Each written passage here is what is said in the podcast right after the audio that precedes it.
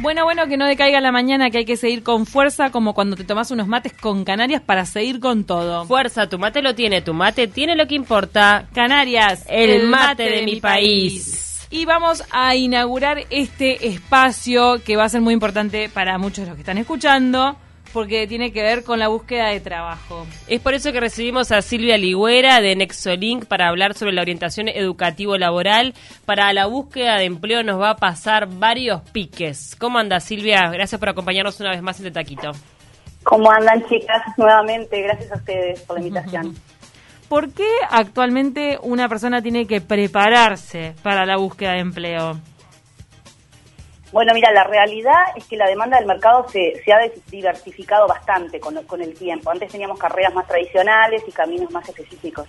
Y hoy en día eh, eh, las empresas están demandando como especificaciones, especialidades en tareas y, procesos. Entonces, eh, buscan determinados perfiles más específicos y por otra parte la oferta de las personas ya está siendo más calificada también, hay más diversidad de, de preparación, ¿no? Entonces la empresa tiene la posibilidad o la opción a la hora de contratar, de, buscar eh, algo mucho más concreto, ¿no? Entonces nos, nos invita a tenernos que preparar y enfocarnos en lo que vamos a mostrar, por ejemplo, a la, a la hora de una entrevista o de preparar un currículum.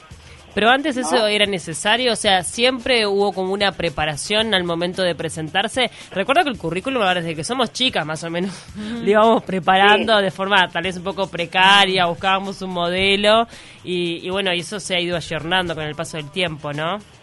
Es que sí, es cierto, pero la realidad es que entonces, con respecto a esto que te comentaba, ya, no se pide solo una carrera o una experiencia, que es lo que por lo general plasmamos en el currículum tradicionalmente, ¿no? Ahora también se piden determinadas eh, soft skills, competencias específicas para ese puesto. Entonces, si no hacemos, por ejemplo, una investigación del mercado, de lo que está demandando o pidiendo, y, y de qué tengo que ofrecer a la hora de buscar empleo o al ir a la entrevista, podemos ser poco asertivos a la hora de mostrar nuestras capacidades. Entonces, es como que hoy en día el currículum tiene que poder reflejar o comunicar también nuestras competencias, objetivos, habilidades más específicas que a veces no tienen nada que ver con lo que hemos estudiado o la experiencia que tuvimos anteriormente en un empleo. Por ejemplo, puede ser un valor que soy una persona que charlo mucho y tengo buen trato con la gente por lo en general. Exactamente, habilidades de, relacionamiento, de comunicación asertiva, de, trabajo en equipo o manejo de las objeciones o de la frustración. Hoy en día una de las competencias que se está solicitando muchísimo, obviamente, es la habilidad para la gestión del cambio, de, tener esa asertividad, de gestionar el cambio ante situaciones de inesperadas, porque la empresa necesita que las personas tengan esa capacidad al momento de una pandemia, por ejemplo, te mando a trabajar a tu casa y tenés que tener esa resiliencia de poder hacer igualmente lo que hay que hacer, que sea el contexto, ¿no? Eh, también eh, otra cosa que se pide ahora es el multitask, ¿no? Que es hacer varias cosas a la vez, ¿puede ser? Totalmente, Camila es quien habla, ¿no? sí, sí. Soy Camila, totalmente. La capacidad multitask, que te digo, es una capacidad que encontramos mucho más frecuente en las mujeres que en mm. los hombres, porque hay habilidades, este, bueno, tiene hasta una explicación neurológica, esto no es algo que porque es mujer, eh, sino porque la mujer tiene capacidad de prestar atención a, varias tareas al mismo tiempo, eh, y el hombre es más por objetivos y concreto, y es muy bueno en algo específico, y quizás tanto la mujer no. Entonces, eh, para determinados puestos inclusive, esa capacidad se busca a la mujer porque se sabe que va a poder desarrollarla como tareas administrativas complejas o diversas o, o algunas tareas que tienen que ver con atención al cliente, ventas, etcétera, ¿no? Entonces, tal cual. Ahora, cuando hoy pensamos en hacer un currículum, estoy pensando también en toda la gente que está del otro lado, que está un poco perdida al momento de, presentar esta carta de presentación, justamente. Eh, ¿Y qué, se tiene que tener en cuenta? O sea, ¿de cuánto tiene que ser eh, eh, su extensión? ¿Una, dos páginas? ¿Tiene que tener links con las redes sociales? ¿Qué información poner, qué no? Qué bueno eso, mira, te cuento. No es tanto hoy en día hacer un currículum solamente lindo, porque está eso de la moda de que se están haciendo currículos súper bonitos. Si bien es, importante la estética, también es importante enfocarnos en destacar la información que está más alineada a lo que podemos realizar específicamente de acuerdo a nuestra formación o experiencias o habilidades, como te decía. Entonces, destacar competencias. Entonces, ahí sí, una vez que vos trabajás el currículum desde lo lindo, también trabajarlo en cuanto al orden y la redacción.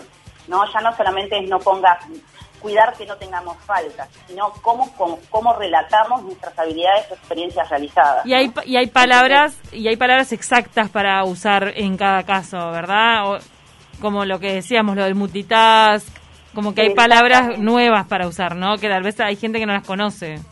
Sí, de hecho, este, yo siempre recomiendo en los talleres que brindo que existen diccionarios por competencias muy conocidos, eh, que vos podés googlear, bueno, capacidades o competencias para un puesto de atención al cliente. Lo podés googlear inmediatamente ahora y vas a ver que hay como determinadas competencias más demandadas que otras según un puesto. Por ejemplo, aparecen 5 o 10.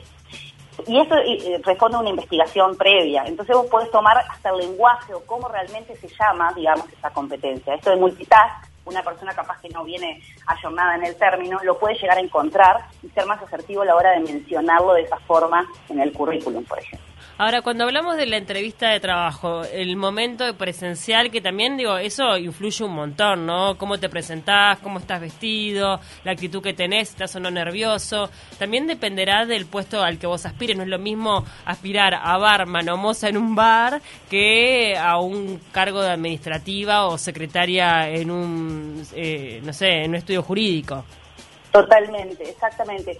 Ahí siempre aconsejo que la persona, primero que nada, tenga como una investigación previa del puesto y de la empresa, ¿verdad? Entonces, bueno, si me van a llamar para, para una, un puesto de recepción en una fábrica o un depósito, a lo mejor no me voy de tacos, ¿no? Voy un poco más pragmática en cuanto al contexto al que me voy a presentar, pero sí bien vestida porque mi puesto requiere que yo siempre esté más o menos de camisa o trajecito o de una forma estética determinada. Este, pero quizás si me voy a presentar a un bar o a algún otro tipo de contexto un poco más informal, se permite que vayas quizás con una remerita floja, un, jean y algo más este, casual, ¿no? Tener como ese sentido de la...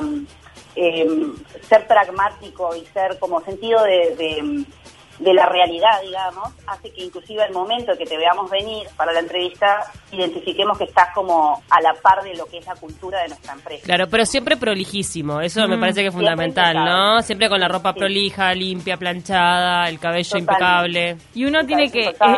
estudiar lo que puso en el currículum para ser coherente con lo que uno ofrece en el currículum, después ofrecerlo en la, en la entrevista. Sí, totalmente. Y bueno, y por eso es tan importante que sepamos que, pusimos en el currículum con, con asertividad para lo que estamos buscando, porque si hablamos de otras cosas que no tienen nada que ver con el puesto, la entrevista misma puede boicotearnos, nos van a preguntar por cosas que no, que no vienen al caso y a lo mejor nos perdemos esos 5 o 10 minutos de entrevista en destacar realmente lo que sería importante para la entrevista, ¿no? Ahora lo que, realmente sabemos. Lo que, lo, una clave de repente al momento de la entrevista podría ser escuchar primero.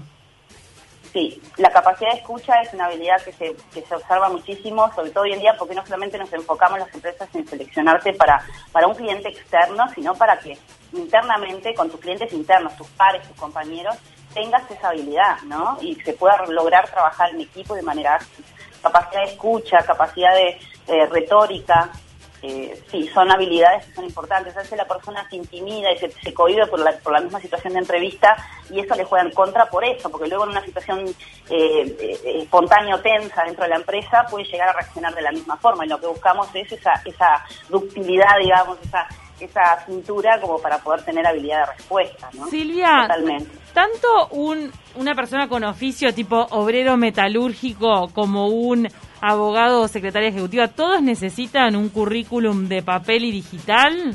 Y digital digo perfil de LinkedIn, ¿todos? ¿Cualquiera sea su ocupación?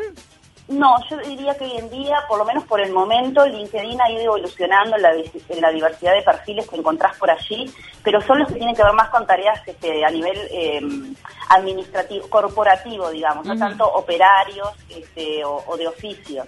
Eh, si vamos a hablar para bajar un poco a tierra puestos, desde la recepcionista administrativa y todos los que hacen a la estructura de una empresa, estarían teniendo que estar por allí, por LinkedIn. También, por ejemplo, las, las personas que tienen habilidades dentro de las carreras de comunicación como ustedes, ¿no? Yo creo que ustedes, si mañana quisieran hacer una actividad de búsqueda de empleo, eh, yo les recomendaría que si tuvieran un perfil de LinkedIn y el camino de ustedes sería contactarse directamente con las páginas o contactos de agencias de comunicación, páginas de, medios de comunicación específicos y quizás no estar buscando en BuscoJobs como trabajo de gachito, porque ahí no aparecen las ofertas de ustedes. Pero si ustedes, por ejemplo, son un perfil muy propio de, de LinkedIn, porque LinkedIn es de networking, es comunicación, es relacionamiento, y una carrera como la de comunicación es por allí por donde queremos dar esos perfiles, ¿no? Para Entonces, ir, para, más para- o menos adecuados. para ir finalizando, el tema de los idiomas, porque viste que siempre es un tema, ¿no? Te preguntan si tenés conocimiento de inglés, portugués, demás. Y a veces digo, vos tenés como un cono- conocimiento básico, pero, viste, ¿qué hay que poner ahí? ¿Te la tenés que jugar, ir un poquito más? ¿O, o tenés que decir menos para después? ¿Qué hay que hacer? Mira, si el puesto al que te postulaste pide como requisito excluyente idioma, te recomiendo que en tu currículum pongas solamente si lo dominas bien, porque seguramente en la entrevista vaya a haber una entrevista en algún momento, eh, alguna de las etapas. Y vas a que quedar repegado, en te va a empezar a hablar en inglés y no vas a Ay, entender no, nada. no, es terrible. Sí, sí, Tremendo. sí, sí, y es muy incómodo y, te- y- y bueno, ya después no te recuperas de esa pregunta en la entrevista y te fue mal. Entonces Obvio. es una situación que vos mismo te podés poner preso de algo que no. Es mejor que te dejen por fuera porque total, si te están haciendo esa entrevista es porque va a haber un cliente con el que vas a hablar frecuentemente en idioma o con tus mismos padres. Entonces no tiene sentido. Este, yo recomiendo que hoy en día en los currículums del nivel básico de inglés, si realmente vos no podés dominar una conversación, ni siquiera pongas que tenés idioma en el currículum, Eh, porque con nivel básico no te contratan. Si, si está pidiendo la empresa idioma, eh, necesita un nivel fluido intermedio avanzado. Ahí se ponen por niveles, no se pone por first certificate, no, no es necesario poner la academia o el nivel, porque en realidad lo que necesitamos saber es si lo hablas realmente. Vos puedes tener un nivel muy alto y de repente hace años que no lo manejás y volviste a estar un poco este, desactualizado en eso. Y bueno, y en otros puestos a lo mejor que tienen que ver más con el turismo, un básico puede ser importante, porque bueno, vas a poder entender algo y a lo mejor ahí sí este, puede ser una aporta más, pero no si no te lo pidieron en el aviso. Si no te lo pidieron en el aviso, poné que tenés un básico y es un valor agregado. Ahora, si te están pidiendo el idioma, solo si lo dominás con, con un nivel intermedio avanzado, te recomiendo que lo coloques. Muchísimas gracias Silvia Ligüera y de Nexolink. Hacenos acordar a ver dónde, eh, dónde te pueden encontrar las personas, te pueden seguir en redes sociales para adquirir un poco de estos links o también eh, buscar asesoramiento más concreto. Sí, perfecto. Mira, estoy en LinkedIn por Nexolink, me van a encontrar. En, en Instagram por Nexolink RRHH, en Facebook por Nexolink también. Y luego mi teléfono, si me permiten, lo puedo pasar también, Sí, sí, sí. que es 093-497-657.